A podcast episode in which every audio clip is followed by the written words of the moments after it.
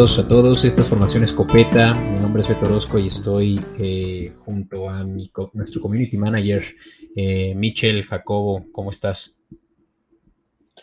Todo bien, muchas gracias. Nuevamente aquí estando con ustedes y muy emocionado por esta nueva semana de NFL que se avecina.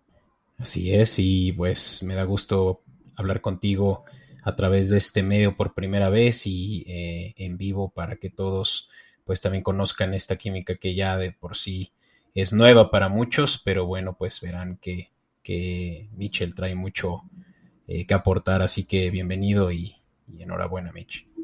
Gracias a ustedes. Y bueno, pues empecemos por eh, mencionar muy rápido. Este episodio es patrocinado por Cerveza Lobo Negro, Pasión por la Malta. Eh, ya saben que tienen ah, para elegir entre cuatro diferentes sabores. Está la IPA, la Pale Ale, una Imperial Stout y una Red Ale.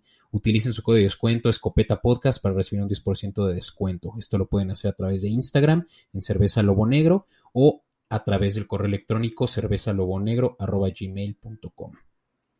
Y bueno, vamos a los escopetazos, Mitch.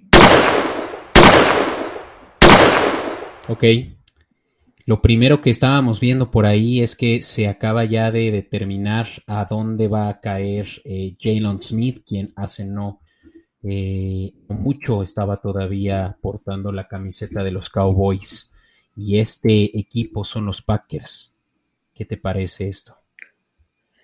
Pues a mí me sorprendió que lo cortaran los, los Cowboys, pero hablando con, con amigos y compañeros del trabajo, que le van a los Cowboys, la verdad es que están, están felices porque ya no era lo que, lo que se esperaba de él, ya no era el jugador que todo el mundo pensó que era en sus primeros años y, se le pagó mucho, ¿no? Se le pagó bastante, le estaba costando más a Dallas de lo que realmente le estaba aportando al equipo y entendiendo eso fue una decisión muy, muy buena de parte del equipo, ¿no? Si ya tu defensa está jugando bastante bien, tu defensa está acoplándose al nuevo sistema y es una, ya se ve una defensa totalmente diferente y mucho más fuerte de lo que era anteriormente, sobre todo el año pasado. Entonces yo creo que fue una buena decisión. Este año casi ni lo estaban utilizando y para qué pagarle a alguien que si no lo estás utilizando y aún así tu defensa está funcionando, para qué pagarle a alguien que no vas a utilizar.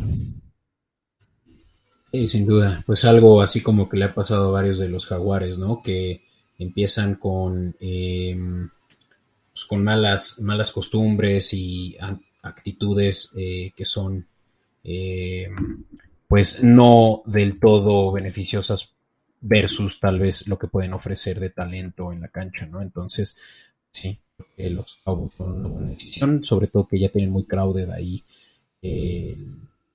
eh, la línea defensiva y, bueno, pues los Packers seguramente lo utilizarán a su favor, a ver cómo les va con esas actitudes que tiene tal vez negativas.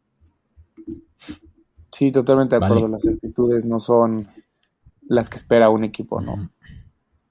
Y pues hay otro, otro caso, Mitch, que este no fue, yo creo que similar, excepto que también empezaron a haber roces empezaron a haber fricción entre los Patriotas y Stephon Gilmore desde el año pasado, que ya tiene varios eh, juegos, eh, incluso de la temporada pasada, que no se está viendo ya en el campo presente por supuestamente, y ahora lo voy a ver como una teoría de conspiración, el que Stephon Gilmore estaba entre que lesionado y no sé qué, pero la realidad de las cosas es que no le estaban pagando lo que merecía y eso sí lo acepto, es uno de los mejores corners de la liga y el día de hoy también lo determinaron ya que lo estarían cortando y minutos después que más bien lo estarían transfiriendo un trade a las Panteras de Carolina.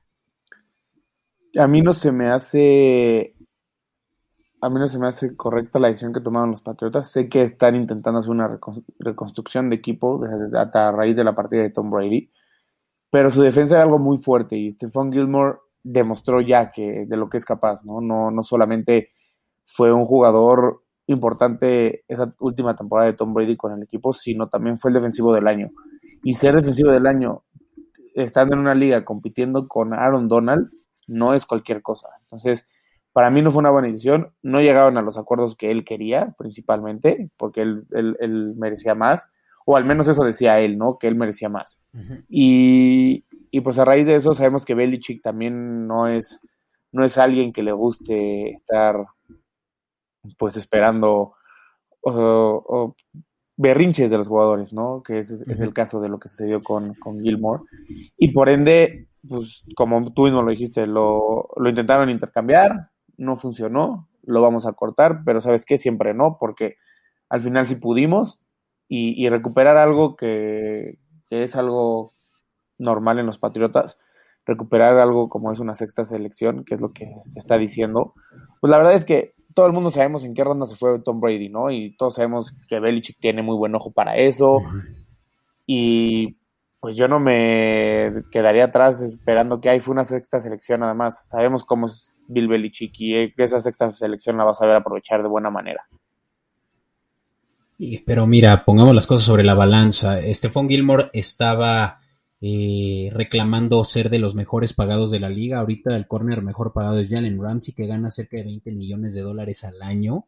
Eh, y recordemos que Jalen Ramsey fue una primera ronda también de selección en el 2016. Entonces, realmente estamos viendo que estamos recibiendo nada cambio por Stephon Gilmore con una sexta ronda, por lo que probablemente será un jugador que sí valga esos 20 millones de pesos al año, porque yo sí lo equiparo con un Sabian Howard o con un eh, Jalen Ramsey.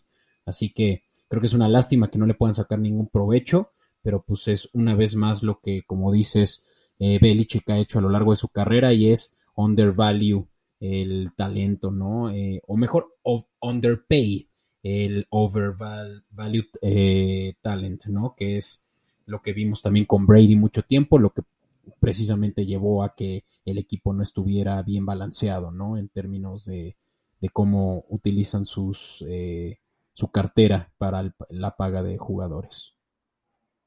Sí, no, totalmente, yo estoy totalmente de acuerdo y la verdad es que sí es un gran jugador, ¿no?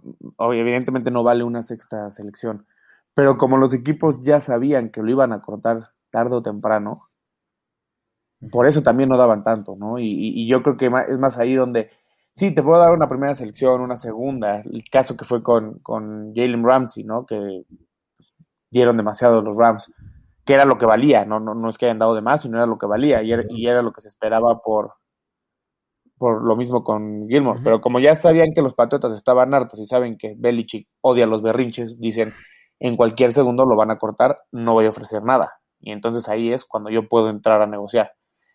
anuncian que lo cortan, entonces salen las Panteras y dicen, te doy una sexta selección. ¿Por qué? Porque probablemente él no quisiera ir a las Panteras como tal y prefiere otros equipos. Pero si le dan una sexta selección, entonces a lo mejor él dice, bueno, ok, así sí me voy porque voy a tener el mismo contrato que tenía y puedo con ellos negociar algo más. No lo sabemos, pero yo creo que esa fue la decisión. Ya, ya si haces un trade, eh, el jugador no tiene saying on that. Y justamente lo que me hace pensar que hubo mala leche de los Patriotas en mandarlo a, a donde tal vez él no quería. Por ahí también se esperaba que los Packers hicieran un movimiento por, por, Yale, por perdón, eh, Gilmore y a la mera hora no le dan esa opción de decidir.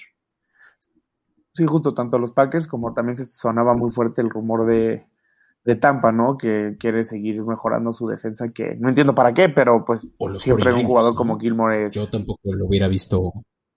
Justo.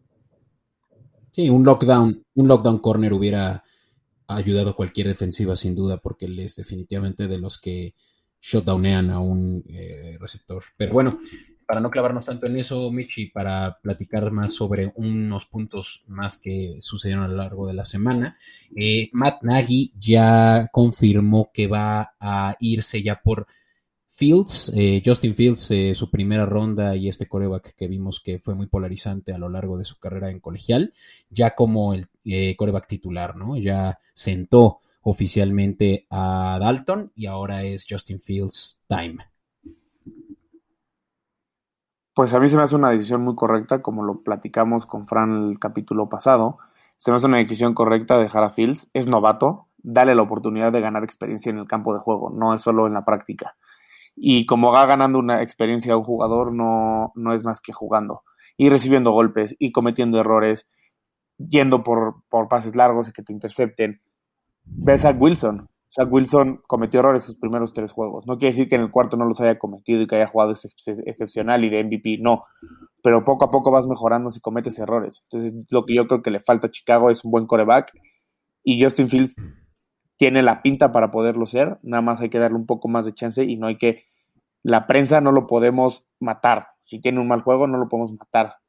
Es novato, hay que recordar que su paso es su segundo juego de titular, ¿no? No es no es un coreback como Tom Brady, que si te da cinco partidos malos, pues ok, es Tom Brady, no lo puedes criticar, pero pues ya no te debe dar cinco partidos malos. Es un Justin Fields que va a ser su segundo juego de titular, no hay que matarlo tampoco. Sí, de acuerdo, y todos esperábamos algo similar, ¿no? Que a lo largo ya de, un par de juegos, Dalton no fuera a ser la solución. Eh, la afición exigiera a Fields en el campo y eventualmente Nagy cediera, ¿no? Eh, sobre todo Nagy, que ahorita yo creo que ya debe tener el culo bien caliente de que está a punto de que lo estén corriendo, está en la silla justamente, así que eh, creo que ya es hora, ¿no? Y bueno, por último, y ya para pasar a, lo que nos compete y a lo que seguramente también la audiencia quiere escuchar, eh, Mitch, pero también es algo que va a impactar definitivamente el juego de esta semana para los Broncos, ya que Teddy Bridgewater no sale del protocolo de conmoción y va a ser eh, sustituido por Drew Locke una semana más. Así que eso obviamente va a tener consecuencias de lo que vamos a platicar también más adelante eh, para el juego que hay esta semana versus y aquí lo tenía a la vista y lo perdí. Versus Steelers. Visitan a los Steelers. Steelers. You're right. Sí, exactamente. Así que eso va a afectar la línea, ¿no? Si de por sí ya estaba a favor de los Steelers por jugar en casa, creo que este es un juego que va a ser mucho más difícil para ya uno de los equipos más dolidos de lesiones esta temporada, porque no solo es esta última baja, la de Bridgewater, pero también Patrick Surtain salió lesionado y valdría la pena también ver si va a estar disponible para este juego. Sí, la verdad es que Denver tiene, con Teddy ha, demostrado que puede pelear, no te decir que por el campeonato, pero sí por lo menos para playoffs. Está en una división muy, muy cerrada, eso lo sabemos. O sea, al parecer no iba a ser tan competitiva como pues, está haciendo, porque quieras o no, Kansas City, que va hasta abajo, de, hasta el fondo de esa división, sigue siendo Kansas City y sigue siendo el equipo que es. Y, si Mahomes empieza a conectar bien, a dejar de pensar en no sé qué esté pensando, o se conecta más que nada con Kelsey y con Hill, no hay, que, no hay quien para ese equipo, por lo menos en su división. Ya en la conferencia es otra cosa, pero en su división, por más que haya empezado mal, no hay quien los pare. Y, Denver ha demostrado que con Teddy tiene, tiene armas. Se les lesionó Jerry Judy y aún así están sacando los, resultados. Gracias también a una muy buena defensa que están teniendo esta temporada. Están regresando y es lo que intenta el equipo regresar a una defensa que los llevó a un título, ¿no? Con, Manning en los controles, pero realmente el que le dio el título no fue Manning. Fue la defensa que, armaron. Y, sí, claro. quieren regresar a eso. Sí, sí. Sin duda.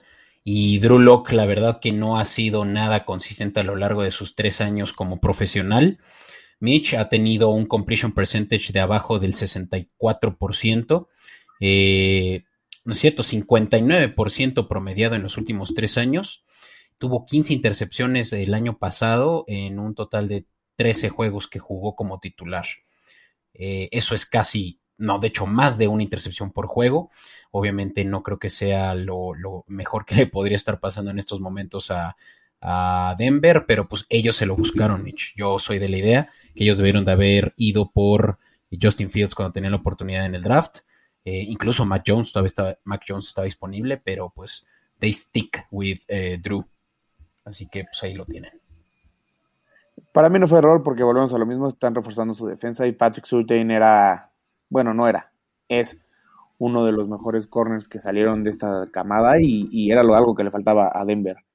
Para mí no fue error, pero vamos a ver cómo le funciona con cuánto tiempo se queda fuera Teddy, cuánto tiempo se queda, eh, cuánto tiempo va a estar el titular Drew Locke y si se llega a lesionar y estar fuera tiempo Patrick o no, vamos a ver cómo funciona y cómo le va en pues, por lo menos los próximos dos juegos.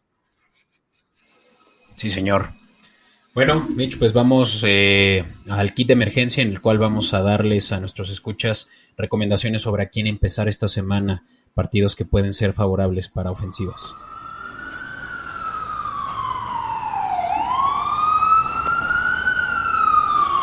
Ok.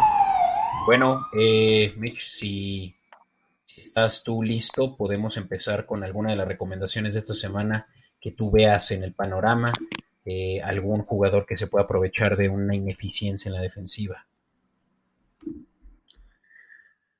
Pues, la verdad,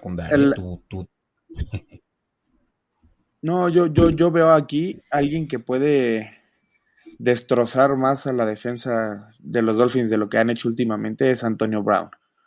Porque realmente la defensa de Miami es de las mejores en cuanto a la secundaria, sí, sí lo sigue siendo, el tema es que la ofensiva no te está generando. Como la ofensiva no genera, la defensa se cansa. Y por más que quieras, la defensa no te baje, no te va a mantener el nivel del inicio del juego hasta el final. Y yo veo a un Antonio Brown como alguien que tienes que iniciar sí o sí, por el simple hecho de que Mike Evans va a estar cubierto por Xavier Howard y Chris Godwin por Byron Jones. Entonces, ahí Antonio Brown está está ahí volando. O sea, sí va a tener cobertura, evidentemente, pero no es uno de los dos, o sea, no son ni el primero ni el segundo corner de Miami. Y, para mí eso es, es algo que puede ayudar a la larga. A lo mejor en el inicio del juego no tanto porque la defensa va a estar bien descansada, va a estar bien acoplada. Pero poco a poco, si Miami no genera absolutamente nada, que yo no creo que con Jacoby Brissett pueda generar, entonces es ahí donde puede que Antonio Brown, con el brazo de que todos conocemos de Tom Brady, y con la confianza que le tiene Tom Brady, pueda destrozar a la defensa de Miami y te pueda dar muy buenos puntos, ¿no? Evidentemente.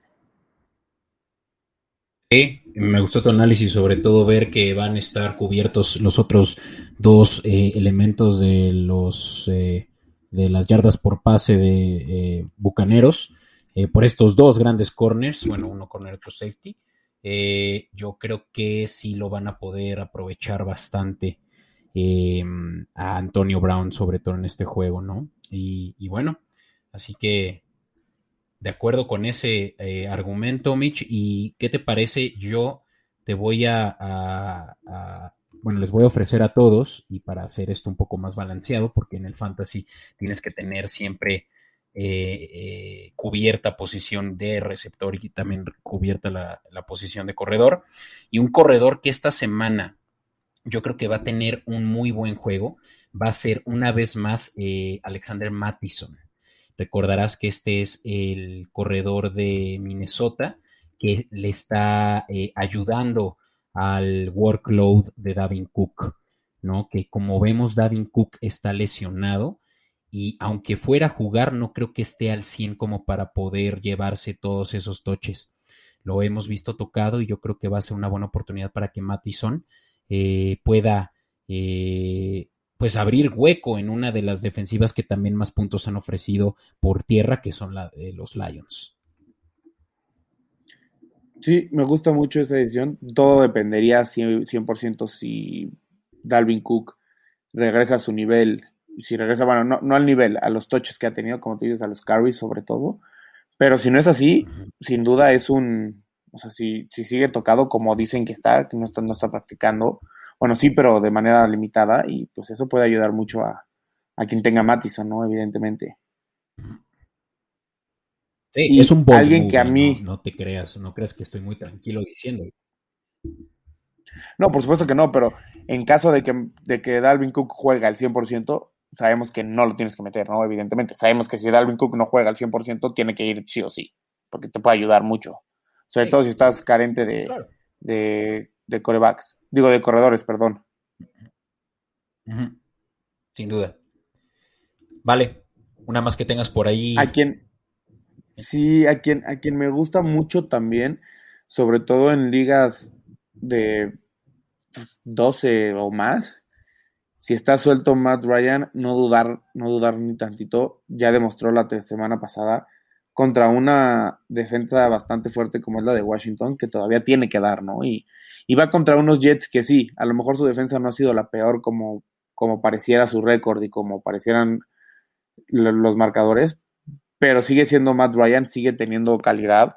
No es el mismo Matt Ryan que llegó al Super Bowl, evidentemente, pero sigue teniendo con qué y tiene cómo demostrarlo y realmente se ha visto, o sea, se ha visto, le metió 25 puntos a los a los Bucks, 14 a los Giants, que ahí a lo mejor no tanto, pero 30 a los a los a, Washington. Entonces, yo lo veo como alguien fuerte. Si se llega a conectar otra vez con Cordarel Patterson, que ya sabemos que es un arma muy fuerte, tanto por tierra como por aire, o si se llega a conectar de buena manera con Kyle Pitts o Calvin Ridley, la verdad yo no veo cómo no, o sea, en dado caso, sobre todo en caso de que tengas a Teddy Bridgewater, ¿no? Que sabes que ya no va a jugar, yo no me iría por Drew Locke, yo me iría más por Matt Ryan. Sí, me gusta mucho, ¿eh? Creo que Matt Ryan tiene un juego favorable contra los Jets en Londres, que juegan como locales, eh, y hemos visto que los Jets no han tenido muy buena respuesta para eh, detener los pases, las yardas por pase. Eh, excepto, y yo también te voy a dar un dato, el que al día de hoy los Jets han, por lo menos en fantasy, permitido únicamente un promedio de 14 puntos a otros corebacks. O sea, sí están entre las mejores cinco defensivas de la liga en puntos permitidos en fantasy. Pero claro que vemos que Matt Ryan sí es definitivamente yo creo que la, eh, la posición de coreback más difícil que va a jugar Jets al día de hoy en su eh, al inicio de esta temporada. Sí, sobre todo también porque estás hablando de contra los Panthers en la semana 1, pues sabemos, jugó McCaffrey, ¿no? Y al jugar McCaffrey, tu, tus números por aire van a ser menores.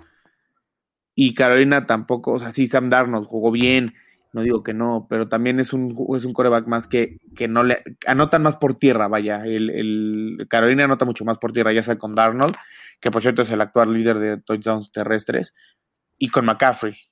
Ese es uno. Punto número dos, los Patriotas. Era el primer juego de Mac Jones como, o sea, bueno, su segundo juego, de, el segundo juego de Mac Jones y no tuvo un, buen rendimiento, no llegó, no alcanzó las 200 yardas, pero también hay que recordar que los Patriotas tampoco tienen muchas armas por aire.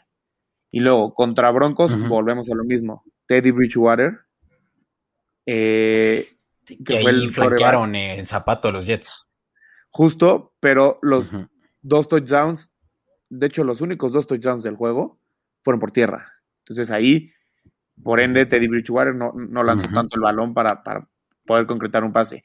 Y de los Titans, eh, contra los Titans es un tema muy específico porque no jugaron tus dos receptores titulares, que eran AJ Brown y Julio Jones. Y, y, es, y, el que más puntos ha dado de los tres corebacks que te acabo de mencionar, bueno, de los cuatro, perdón, es Tannehill. Ya es un, uno de mayor nombre, ¿no? Y, y creo que por eso Matt Ryan, con las armas que tiene, puede llegar a a evolucionar y, puede, viene de un partido de 29 puntos en fantasy, creo que te puede dar un, probablemente no te dé uno similar, pero sí te puede llegar a dar tus 23 puntos, 20, por lo menos el 20 para mí son seguros de Matt Ryan en este juego. Y por eso lo pondría si no tienes coreback. Estoy de acuerdo, ¿eh? Sin duda, si tienes un coreback que está jugando un juego difícil, por ejemplo, eh, está eh, Mahomes jugando contra la defensiva de los Bills este domingo por la noche. Es un juego complicado, ¿no? Donde probablemente que, querrá sentarlo, y sé que esto también es un bold move, eh, sentar a Patrick Mahomes por Matt Ryan, pero que puede que sí te esté dando más puntos Matt Ryan solo en esta semana por la oportunidad que tienen contra los Jets. Y, bien justificado, ¿no? Creo que está muy claro que Matt Ryan tiene muy buenas armas en Calvin Ridley, en Russell Cage. Eh, Patterson vimos qué cantidad de puntos le hizo la defensiva de los Titans, así que sí, totalmente de acuerdo.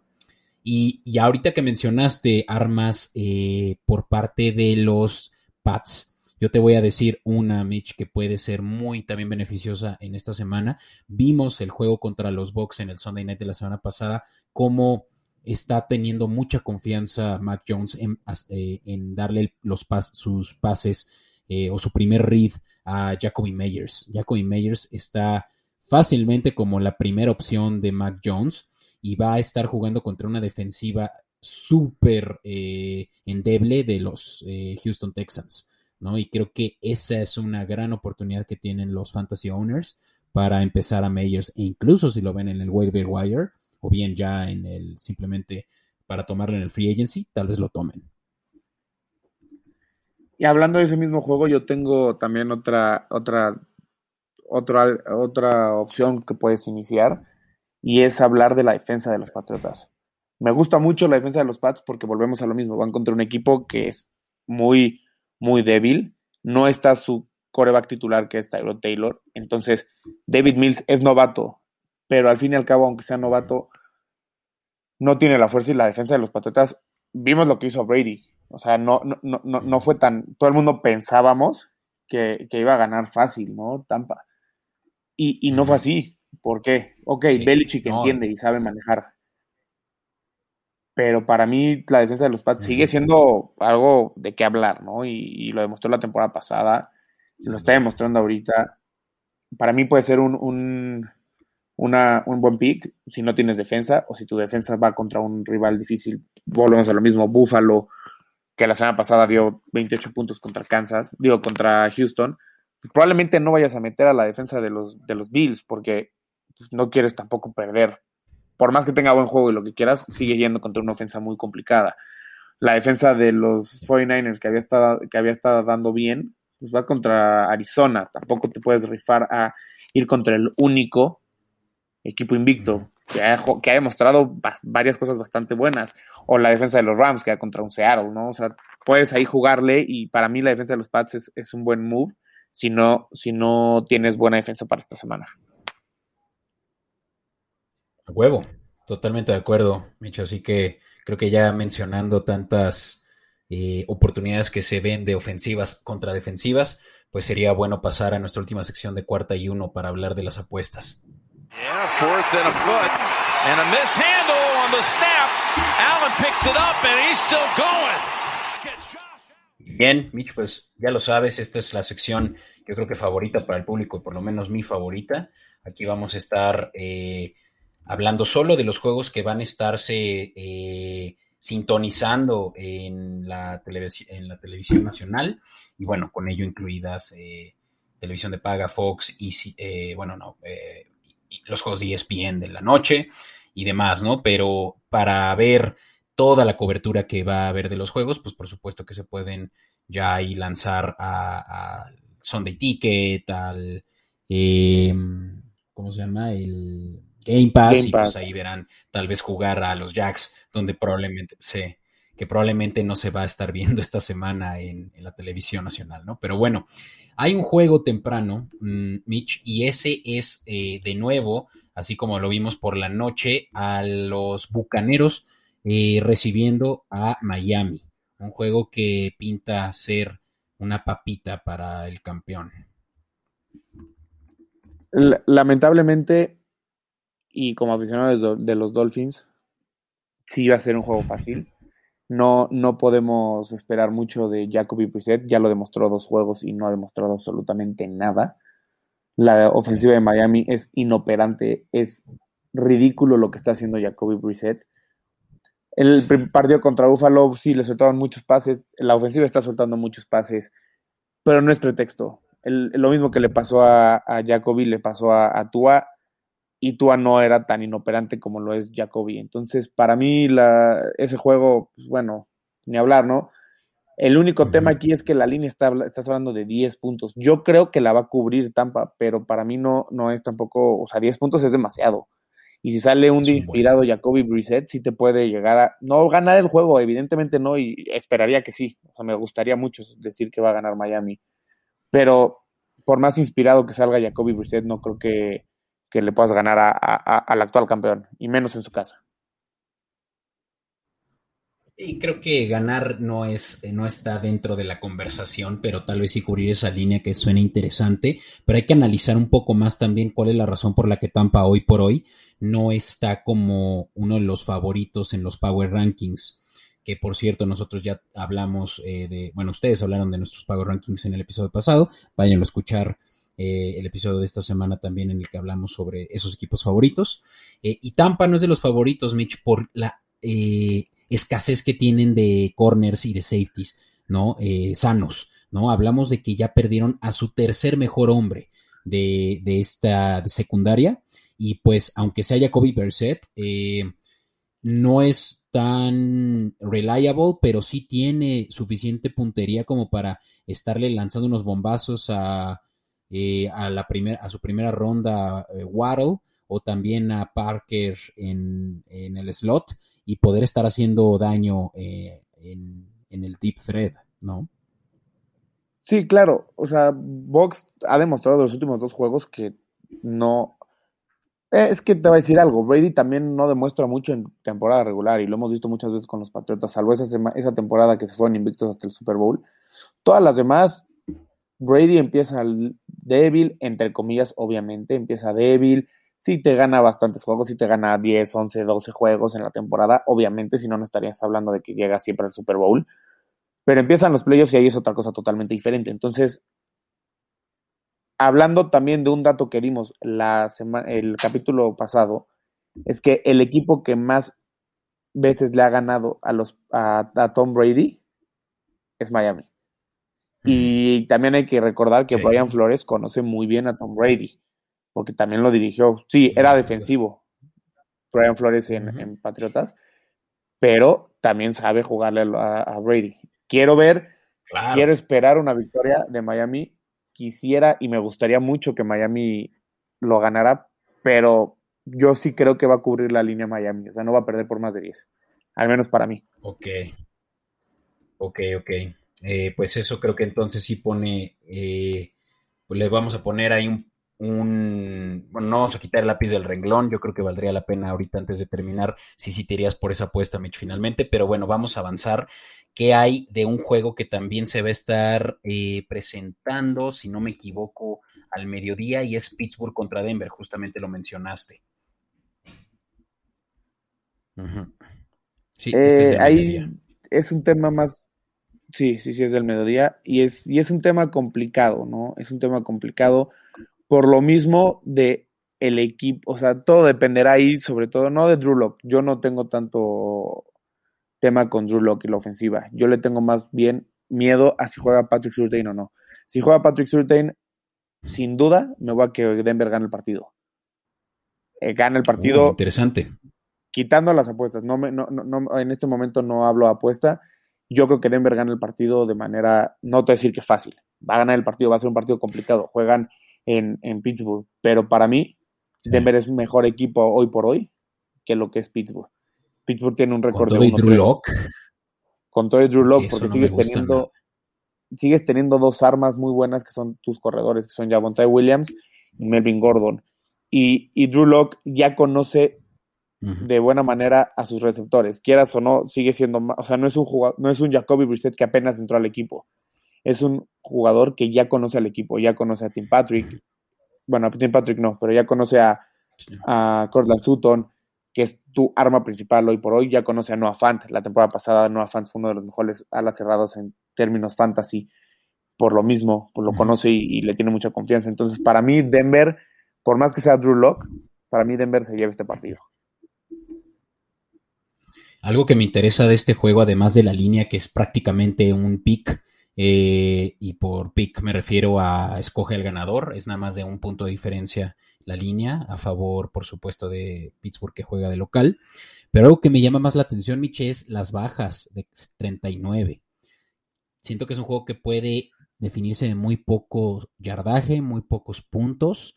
Sé que es una línea muy baja, de lo más baja que vamos a ver eh, casi siempre, en lo habitual, y pues aún así son muy buenas defensivas ambas, ¿no? Por lo que creo que lo inoperable que son esas ofensivas, como ya mencionaste, eh, la de Denver, pero también la de Pittsburgh. Vemos que Rotlisberg está teniendo los peores eh, inicios de, temporada de su carrera y, no hay por dónde también poder mover el balón y menos con una defensiva como la de Broncos.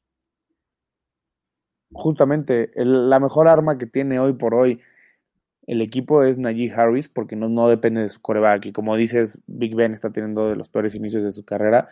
Para mí es el último inicio de carrera que tiene. Yo creo que terminándose ya se retira por el bien de él. Porque no es un coreback que, que dé pena y ya está empezando a dar pena. No sé cómo va a suceder el resto de temporada. Falta demasiado, o sea, demasiados juegos, falta demasiado por demostrar en la temporada. Pittsburgh siempre es un equipo competitivo. Mike Tomlin nunca ha tenido récord perdedor con un equipo, bueno, con los, con los Steelers más bien. Entonces puede ser algo interesante a ver si es su primera temporada o no, no tiene récord negativo, pero yo sigo yéndome con Broncos y como dices, las la bajas, está muy baja la línea, me asusta, me gusta, pero me asusta, ¿no? Porque al fin y al cabo, si no juega Patrick Surtain, si de repente Drew Block sale en uno de esos juegos donde tiene tres pases de touchdown, que son muy pocos probables, pero luego llega a suceder. Sí me gusta, estoy contigo, me gusta, o sea, me gustan las bajas, pero me asustan un poco, porque ir, ir, contra los puntos siempre, a mí, a mí en lo personal, a mí no me gusta ir en contra de, de, que se hagan puntos. A mí me gusta ver espectáculo y me gusta ver juegos de puntos, me gusta, sí, también hay tácticas defensivas y hay espectáculos defensivos, pero me gusta mucho más el espectáculo ofensivo.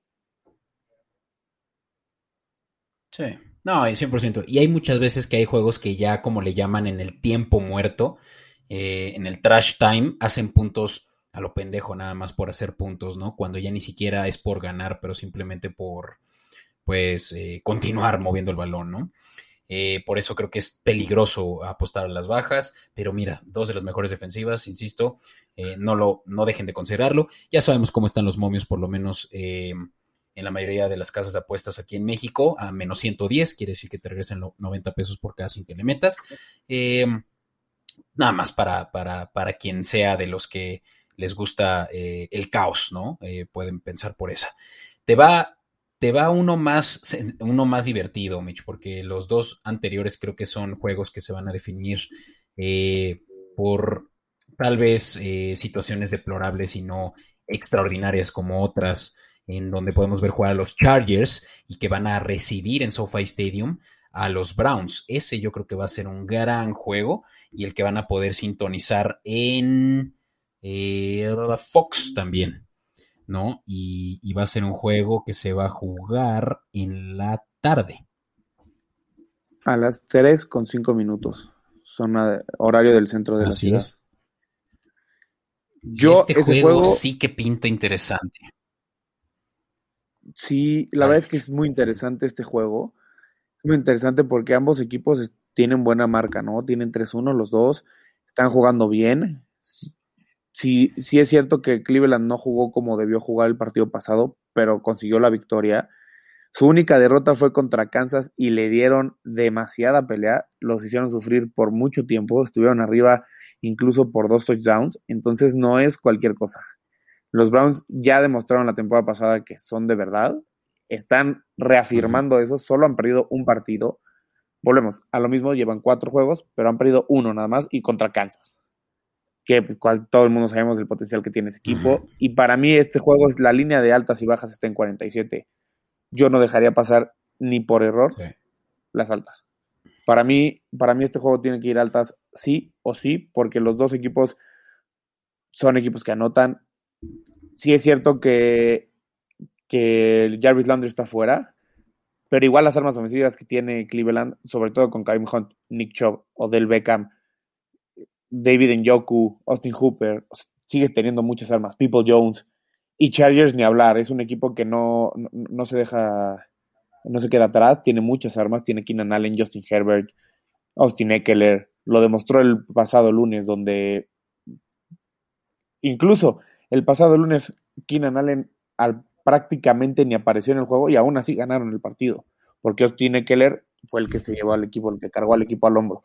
Jared Cook anotó. O sea, tienen bastantes armas y para mí es un partido donde las altas, no me quiero eh, eh, eh, enfilar hacia un ganador, me quiero enfocar más en las altas y bajas y yo me iría con la línea de altas de 47, yo con los ojos cerrados apestaría altas. Chido. Sí, pues está, está yo creo que muy fácil a simple vista de pensar que va a ser un juego de altas, excepto porque yo también creo que son muy buenas defensivas. Son dos coordinadores eh, que, enfocaron su, su carrera, perdón, dos coaches que enfocaron su carrera como coordinadores en defensivas y habría que simplemente tener eso en cuenta, ¿no? Para, para evitar luego irte por la por eh, lo que te lo que te dicte la tripa, ¿no? Pero sí, la verdad 47 no es muy alto y creo que lo pueden cubrir. Es, es una buena apuesta. Además de que el momio está menos 106, casi te da lo doble, ¿no? De tu entrada. Justamente. Sí, totalmente de acuerdo. Ok. Veamos, eh, y para irnos algo rápido, Mitch, que bueno, ambos tenemos que estarnos enfocando ya en otras cosas eh, muy pronto eh, fuera de lo que es grabación, pero hay un juego también súper interesante y ese también es por la tarde, Mitch, y es un, son rivales divisionales y es Arizona recibiendo a los 49ers. Este juego lo van a poder ver también por Fox y pues va a ser un juego que también podría estar eh, asegurando a quienes pusieron como nosotros a, Cardenales como primer equipo, eh, como equipo más fuerte de la liga, si realmente como un verdadero contendiente de Super Bowl. Yo la verdad aquí sí veo a Arizona ganando partido. Tiene mucho más armas. Está más completo ofensivamente hablando. La defensiva de los 49ers no ha demostrado lo que realmente es. Yo sé que están regresando muchos de lesión. Cortaron a Richard Sherman. Bueno, no cortaron, se les fue por agente libre. No lo recontrataron. Están teniendo carencias. Y la verdad, Nick Bosa no ha regresado al nivel que todo el mundo esperaba. George Kittle tampoco. Garoppolo tampoco. Todo suena que va a iniciar Trey Lance el, partido, pero la verdad es que no sabemos. Y la defensa de Arizona no es la mejor. Ha recibido bastantes puntos, todo el mundo lo sabemos pero ese 4-0 no es engañoso, y menos después de, quitarle el invicto y seguir ellos de manera invicta contra unos Rams que sí, son un equipo muy, muy fuerte ofensivamente hablando, y limitarlos a 20 puntos, una defensa que, que carece mucho, es, es, algo importante, ¿no? No, ¿no? no estás hablando de algo tranquilo. Yo creo que Arizona este juego va a ser atractivo porque es divisional y todos los partidos, por más malo que se ve que se vea un partido, si es divisional, deja mucho de qué hablar y da mucho de qué hablar porque siempre dan, juegan con todo. O sea, eso de, ay, es divisional y Arizona va 15-0 y 49ers 0-15, sigue siendo un partido muy, muy, muy fuerte. En este caso no es así, ¿no? En este caso van 2-2 y 4-0, pero para mí es, son partidos muy fuera de lo común y yo en, en momentos de apuestas yo no tocaría este juego, ni altas ni bajas, ni si gana por la línea o no la gana por la línea, cubre la línea o no. Yo en, temas divisionales yo no me meto a tocar ese tipo de cosas porque a mí me, da, me asustan mucho porque son partidos muy cerrados. Sí, sí, y, es un juego que la línea dice lo contrario, 5.5 puntos es demasiado, eh, pero claro, es porque se está jugando en casa de los Cardenales el que se espera que los sobrepasen a los 49ers por esta cantidad de puntos. Pero claro, ¿no? O sea, no creo que el momio sea tan atractivo como para apostar a esa diferencia. Digamos, el, el riesgo no es muy alto como para lo que te estaría costando. Eh, por ahí mencionaste, bueno, nada más para no mal informar a la audiencia, eh, nada más hay un invicto en toda la liga y ese es Arizona 4-0. El otro, los 49ers, eh, más bien estarían esperando poder quedar por arriba de los 500, ¿no? Como, como le dicen.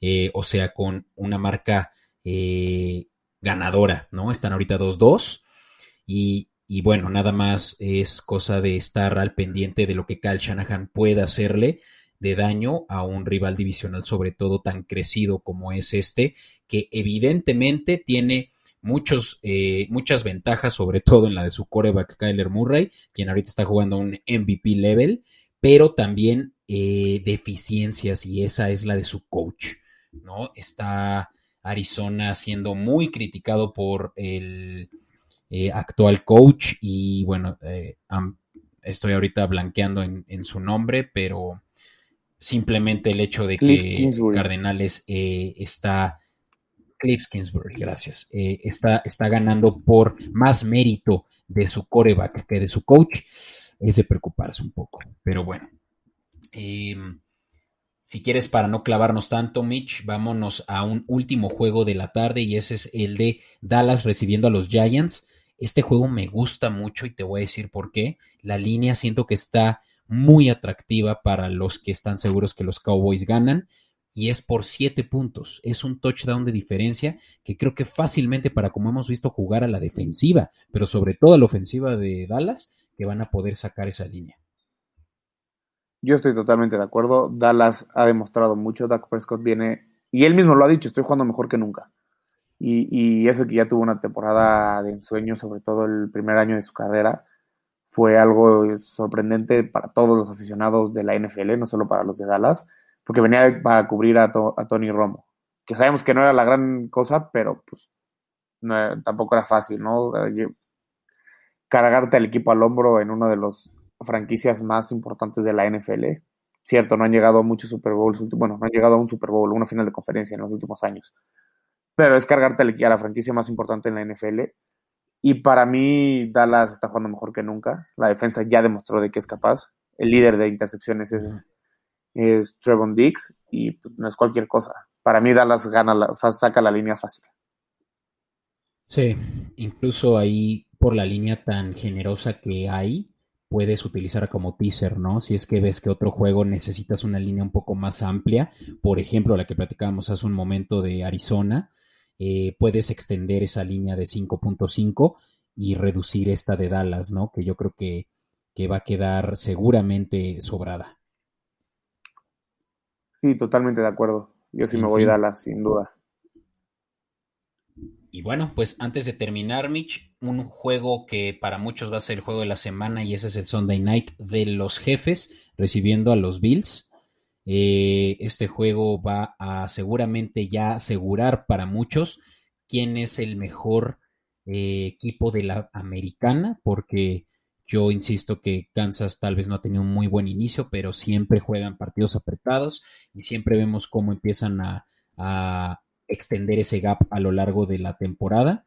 Y Bills, que está jugando, eso sí, está jugando muy bien, pero está jugando contra equipos muy sencillos, ¿no? Vimos cómo se arrollaron a los Tejanos. Em, arrollaron a los Dolphins. temporada fue contra los Dolphins. El primer, juego, el primer juego de su temporada fue contra Pittsburgh y fue el único que han perdido, pero aceptémoslo, no han jugado un rival digno y creo que este va a ser el que va a determinar quién de los dos está más apto para la final de conferencia. O los dos, no lo sé. Yo veo en este partido una final de conferencia adelantada. Yo veo Buffalo, Kansas como final de conferencia una vez más.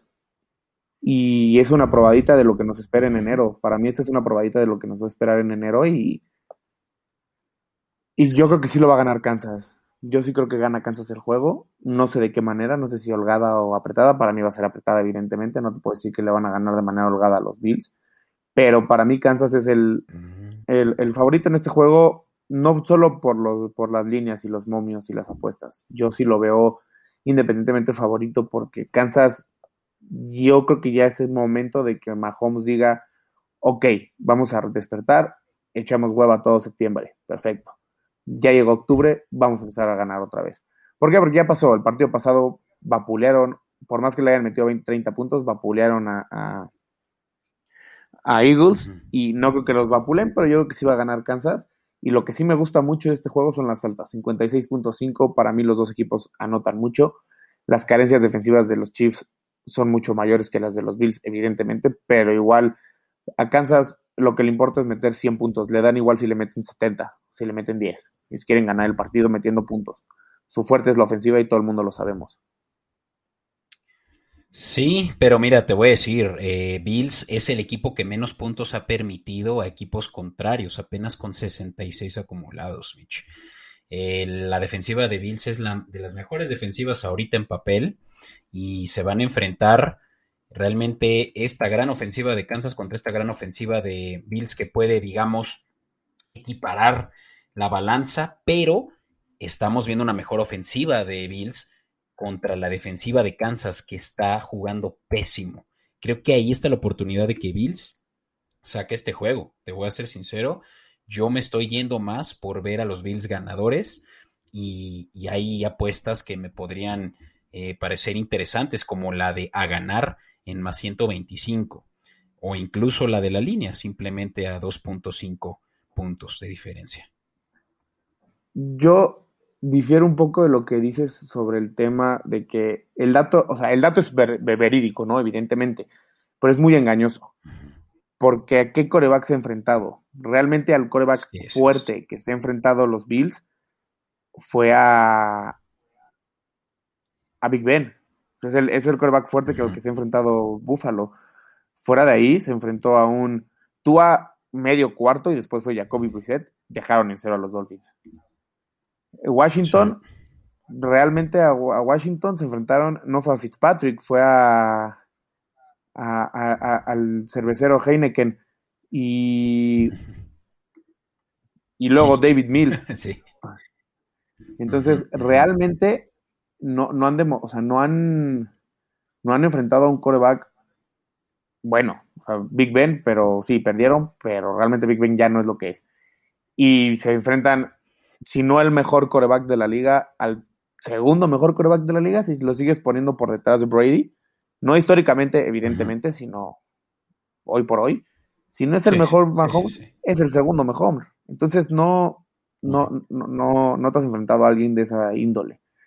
Por eso, para mí, ese dato, que es, pues, repito, es verídico, no te estoy contradiciendo, no te estoy diciendo que es mentira, sino nada más estoy diciendo que es muy, muy engañoso por los rivales a los que se han enfrentado. Sí, no, es válido.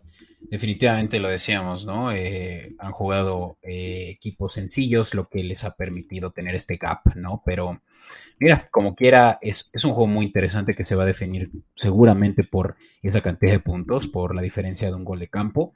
Cualquiera de las dos líneas es interesante. Yo la verdad creo que no sabría eh, a nuestros decirle por cuál apostar, excepto, como dije, que Buffalo tiene esa ventaja estadísticamente hablando, ¿no? Em, creo que eso, Mitch, me deja tranquilo como para decir, este es el roundup de apuestas más entretenidas de la liga en la semana 5 y, juegos, por supuesto. Eh, obviamente ya hablaron ustedes del Thursday Night, que para cuando estén escuchando nuestros eh, eh, fieles escuchas esto, puede que ya estén por empezar ese partido. Pero eh, no sé, Mitch, ¿qué finalmente qué apuesta es la que más te interesa? ¿Qué apuesta es la que tú probablemente sí vayas ahí a dejar tu dinero esta semana? Como lo mencioné, yo me iría con las altas de Brown Chargers. Para mí esas son, por así decirlo, a mi creencia, dinero gratis. Mm. No, bueno, pues yo, yo quiero un poco de eso, sí. Excelente. Este, Mira, algo que a mí también me interesó y me gustaría volver a escuchar solo tu confirmación, esa línea de 10 puntos de Miami, ¿sí crees que la cubra contra Tampa? Ay, es, complicado porque ya, ya, ya, se dio, ya se dio cuenta que no, que no es tan buen equipo sin un coreback como lo es Tua. Tampoco es el mejor coreback, pero por lo menos es mejor que Jacoby. Pero al Brian Flores ser un coach defensivo y conocer muy bien a Tom Brady, siento que se le puede complicar un poco a, los Bucks. Y si se le complica, por supuesto que no cubren la línea. Sí, pero está tricky. Estoy de acuerdo contigo, está tricky porque, pues sí, es, es un juego que puede definirse por muchos o pocos puntos. El gap es muy grande y, por eso creo que el riesgo tendría que ser igual. Más bien el momio tendría que estar más eh, eh, más, entretenido que un simple menos 110 como lo estamos viendo en la mayoría de nuestros casos de apuesta, como para decir, lo pago, ¿no? Sí. Justamente. Hey, bueno, pues con eso me quedo muy tranquilo de qué voy a hacer con mi fantasy, Mitch, qué voy a hacer con mis apuestas.